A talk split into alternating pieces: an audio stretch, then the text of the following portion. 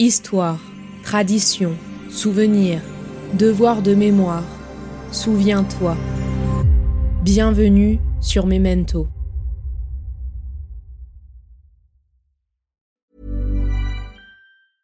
Hiring for your small business? If you're not looking for professionals on LinkedIn, you're looking in the wrong place. That's like looking for your car keys in a fish tank. LinkedIn helps you hire professionals you can't find anywhere else, even those who aren't actively searching for a new job but might be open to the perfect role. In a given month, over 70% of LinkedIn users don't even visit other leading job sites. So start looking in the right place. With LinkedIn, you can hire professionals like a professional. Post your free job on linkedin.com slash people today. Ready to pop the question?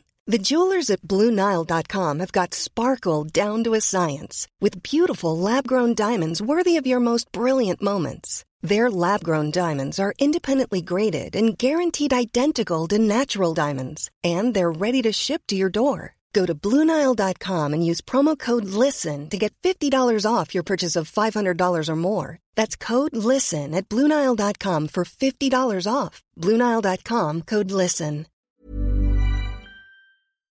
C'est en Espagne que ma génération a appris que l'on peut avoir raison et être vaincu, que la force peut détruire l'âme, et que, parfois, le courage n'obtient pas de récompense. C'est sans aucun doute ce qui explique pourquoi tant d'hommes à travers le monde considèrent le drame espagnol comme étant une tragédie personnelle, la dernière grande cause. Albert Camus.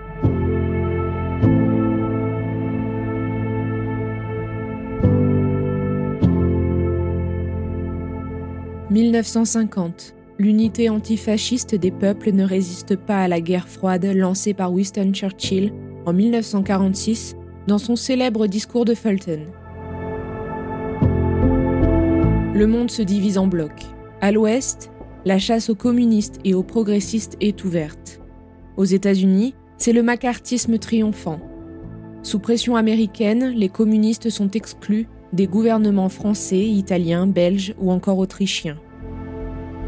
En France, véritable base arrivée des républicains espagnols, ces derniers qui se sont battus dans la résistance sont pourchassés. Une campagne de répression de grande ampleur est menée contre les résistants antifascistes et d'Europe centrale réfugiés en France. Le 6 septembre 1950 est lancée sur ordre du ministre de l'Intérieur et des Services l'opération Bolero Paprika. Aujourd'hui, sur Memento, je vous propose de découvrir une nouvelle série documentaire en trois épisodes afin de mettre en lumière un événement méconnu de l'histoire de France, sous fond de guerre froide et sous la pression de Franco, l'opération Bolero Paprika, une rafle contre des résistants étrangers le 7 septembre 1950. Qui est à l'origine de cette rafle? Pour quelles raisons Qui était visé? Quelles en sont les conséquences, les justifications et que sont devenues les personnes arrêtées? Qu'en reste-t-il aujourd'hui de cet événement dans nos mémoires? Pour répondre à toutes ces questions, je suis accompagnée d'Aurélie Denoyer, docteur en histoire qui a soutenu une thèse en 2012 intitulée L'exil comme patrie, les réfugiés communistes espagnols en RDA, de 1950 à 1989, trajectoires individuelles, histoire collective. Un projet qui nous accompagnera tout au long de cette série. Bonne écoute. Vous écoutez Bolero Paprika, une rafle effacée, épisode 1, Guerrilleros et anticommunisme.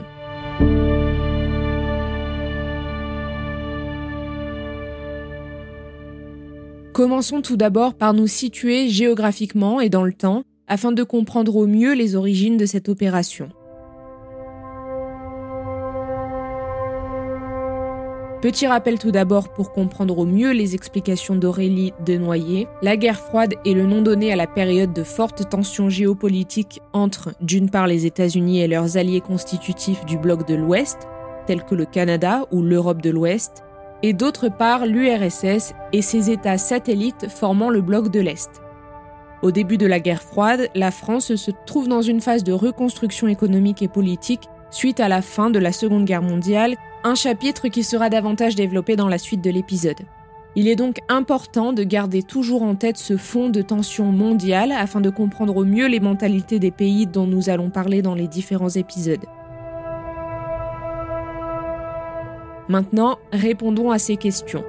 Où en est la France au sortir de la Seconde Guerre mondiale et à l'entrée dans la guerre froide? Qui sont ces communistes espagnols qui seront au centre de cet événement historique? Comment sont-ils perçus à la libération? Par la suite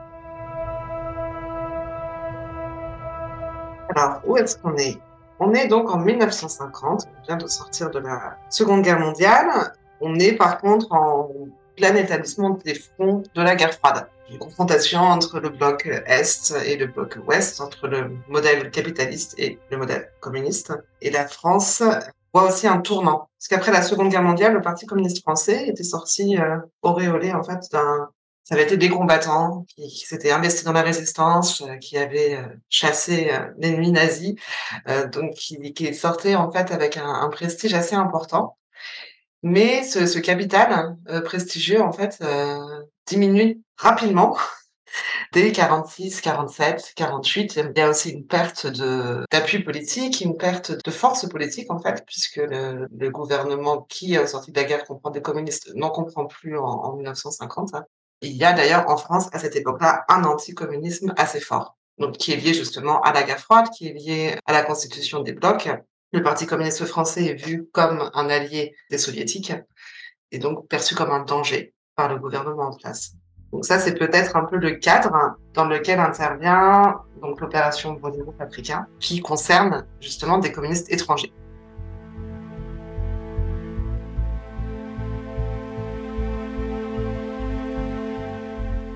Le volet Boléro concerne des Espagnols, le volet Paprika concerne des, personnes venant d'Europe de l'Est. Lors de cette opération, Boléro Paprika, les communistes venant de l'Est sont quand même moins nombreux. Cette opération, elle, concerne principalement des Espagnols. Et donc, ces Espagnols, qui sont-ils euh, Ces Espagnols sont arrivés en France euh, principalement en 1939, lors de la retirada. Donc, la retirada, c'était l'exil républicain qui a eu lieu en plusieurs vagues. Donc, il n'y a pas eu que la vague de 1939, c'est la vague la plus importante, mais il y avait eu des vagues déjà les années précédentes, en 36, 37, 38, euh, suite aux affrontements, en fait, en Espagne, entre euh, Franco et le mouvement républicain. 1939, Franco gagne cette euh, guerre donc euh, intérieure et les républicains espagnols donc fuient et passent la frontière donc la plus proche la frontière française et sont internés dans des camps dans un premier temps. Donc euh, comme c'est un exode assez massif puisqu'il y a environ euh, 300 à 400 000 personnes qui arrivent en France à ce moment-là des camps sont installés sur des plages, donc des camps qui sont assez insalubres, donc le camp d'Argelès-sur-Mer par exemple, ou de Gurs, donc voilà, les Espagnols sont dans un premier temps internés et au fur et à mesure, certains arrivent à quitter ces camps et à s'installer euh, dans différents endroits où une main-d'œuvre est nécessaire, par exemple. Mais très vite, il y a aussi la Seconde Guerre mondiale qui démarre. Et les Espagnols, dans leur grande, euh, enfin les Espagnols, les guerrilleros. Donc les c'était euh, des personnes qui lors de cette retirada, il y avait des femmes, il y avait des enfants, il y avait des hommes aussi qui n'avaient pas forcément combattu, mais il y avait aussi des guerrilleros, donc c'était vraiment les combattants espagnols, donc les combattants républicains, qui avaient combattu en Espagne et qui aussi en France, suite à leur exil, s'investissent dans la résistance. Ils sont principalement en zone libre puisqu'ils sont dans le sud-ouest, hein, dans, le, dans les jusqu'en 42 en tout cas, et euh, vont vraiment être très engagés contre les nazis, parce que pour eux, c'est aussi la prolongation de leur combat qu'ils avaient déjà eu en Espagne, puisque Franco est un allié d'Hitler. Il y a vraiment un investissement très fort des Espagnols qui ont été concernés par la retirada dans la résistance. Quand la guerre se termine en, en 44, peut-être aussi rappeler que c'est par exemple un bataillon espagnol qui a participé à la libération de Paris. Les Espagnols sont réellement vus aussi comme des personnes qui ont aussi versé leur sang pour la France.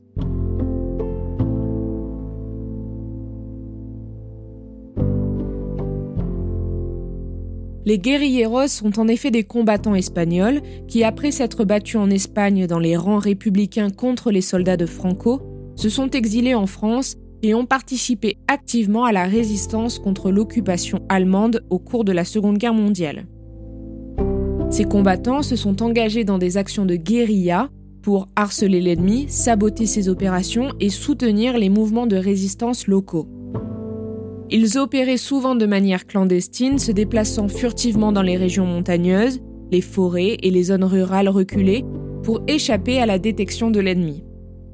Au-delà des opérations militaires, les guerrilleros jouaient également un rôle crucial dans la collecte et le partage de renseignements, fournissant des informations précieuses sur les mouvements et les plans de l'ennemi.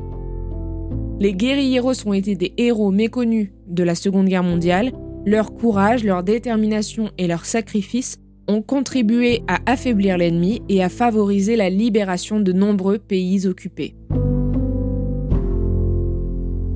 Le rôle a été reconnu, il y a eu beaucoup de travaux aussi, ils ont joué vraiment un rôle essentiel dans la lutte contre l'occupant à l'époque, et on, le dit aussi publiquement.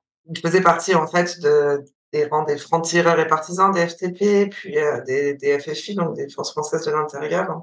Et leur contribution à la libération de Paris est connue puisque c'est les premiers à entrer dans Paris. Leur compagnie, c'était la Nueve, qui est presque exclusivement composée d'Espagnols et dont la langue officielle de, commandement, d'ailleurs, est le castillan.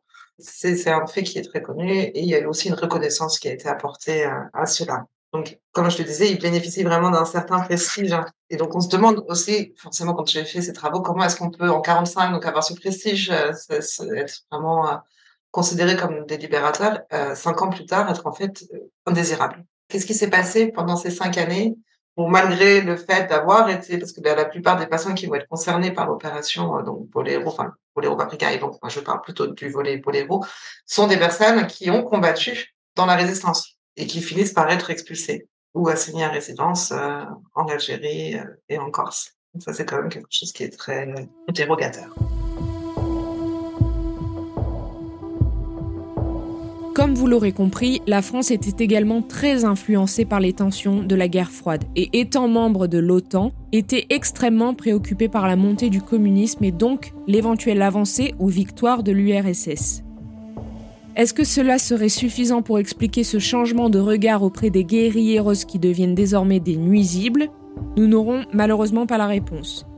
L'opération Bolero Paprika que l'on approfondira davantage dans le second épisode se prépare à l'abri des regards des listes sont établies, on observe et on surveille.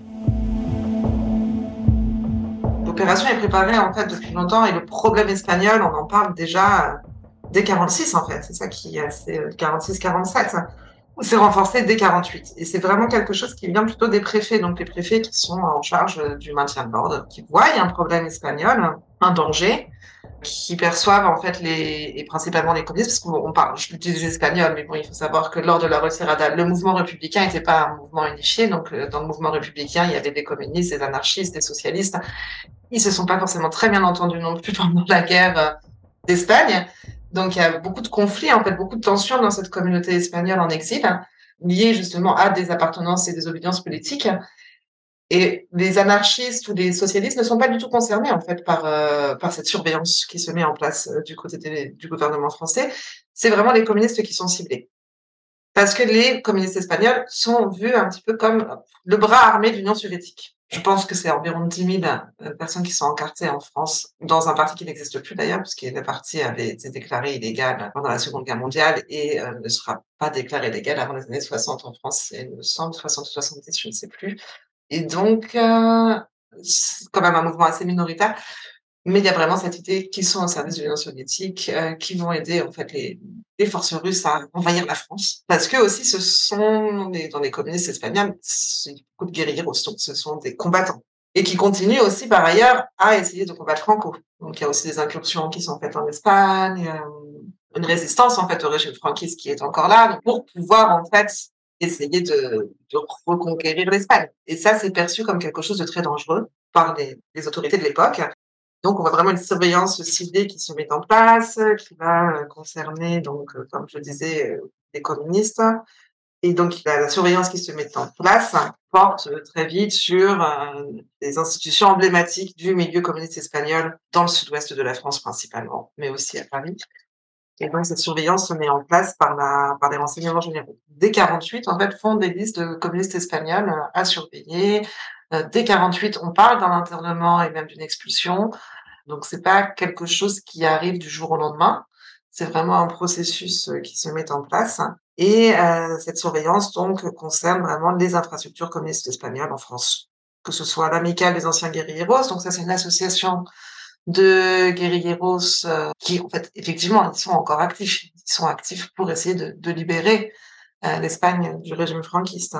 Il y a aussi des sociétés financières, donc il y a la société forestière du Midi, par exemple. Donc c'est simplement une société où on coupe du bois. Et donc beaucoup de ces bûcherons sont en fait des communistes espagnols qui travaillent. Et c'est une entreprise qui est assez, euh, qui a une réussite économique assez importante et qui est donc aussi particulièrement surveillée puisqu'on se dit que c'est en gros peut-être le trésor, un trésor qui sera donné ensuite aux Russes qui va permettre de financer euh, un mouvement communiste qui pourrait être dangereux pour la stabilité du gouvernement français.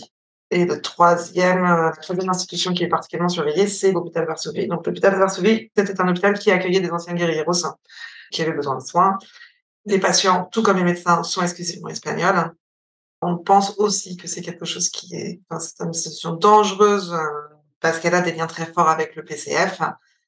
Et on imagine même avec le, le Communfort, donc avec euh, le mouvement communiste euh, soviétique, et que euh, justement les, bénéfices aussi que fait cet hôpital pourraient être également reversés au mouvement communiste. Donc voilà, donc il y a toutes toutes ces personnes d'ailleurs, que ce soit les personnes qui font partie de l'amicale ou des personnes qui font partie de la société forestière ou des personnes qui sont à l'hôpital Varsovie, vont être concernées par l'opération Bolero Paprika.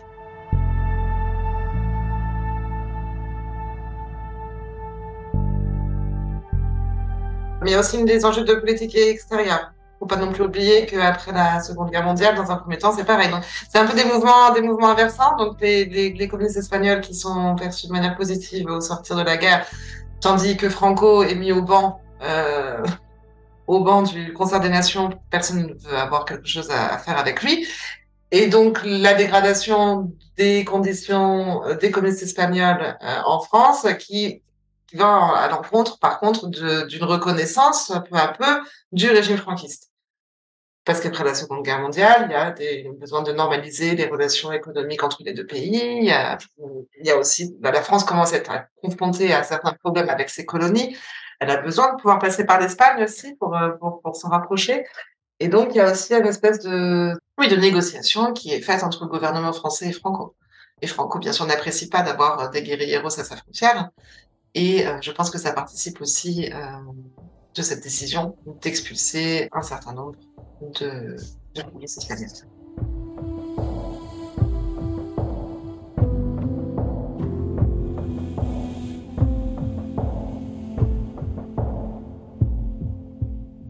La suite dans l'épisode 2 à suivre.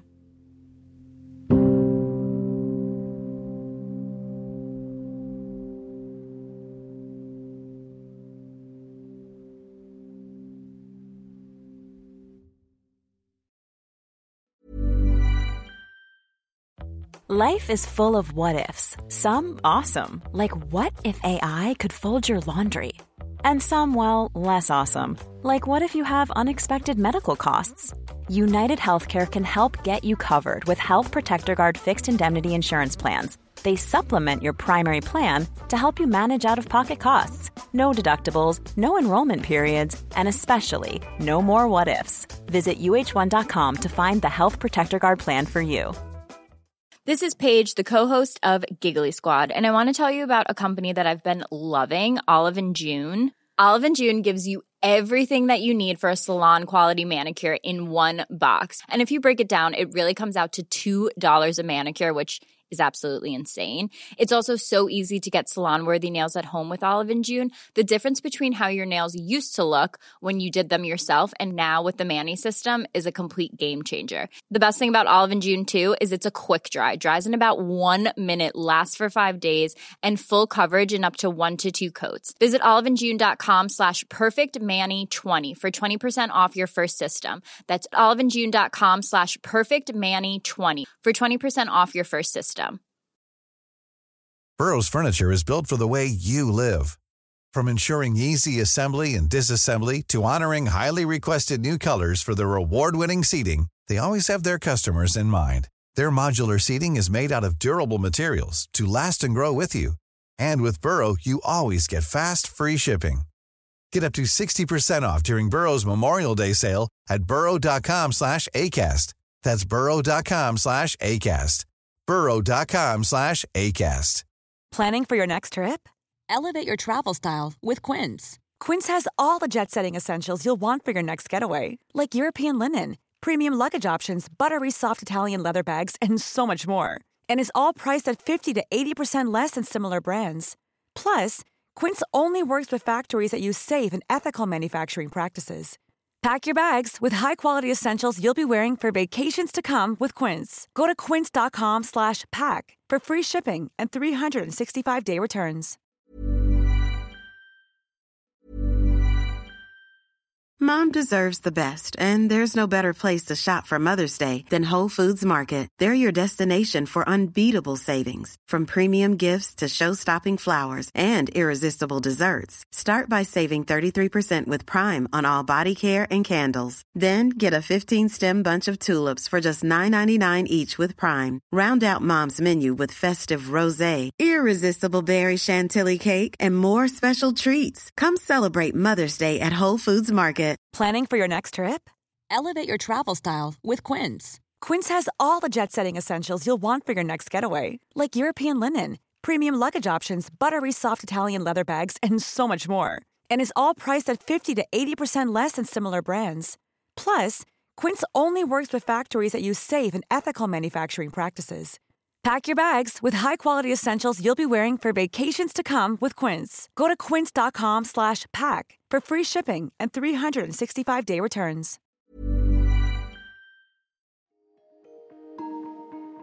Vous venez d'écouter Memento, un podcast réalisé par les Belles Fréquences. Ce podcast est disponible sur vos plateformes d'écoute préférées Apple Podcast, Spotify, Amazon Music, Deezer ou encore Podcast Addict. Si ce podcast vous plaît, n'hésitez pas à lui mettre 5 étoiles sur Apple Podcast ou Spotify pour le faire connaître. On se retrouve sur les réseaux sociaux, at les belles fréquences.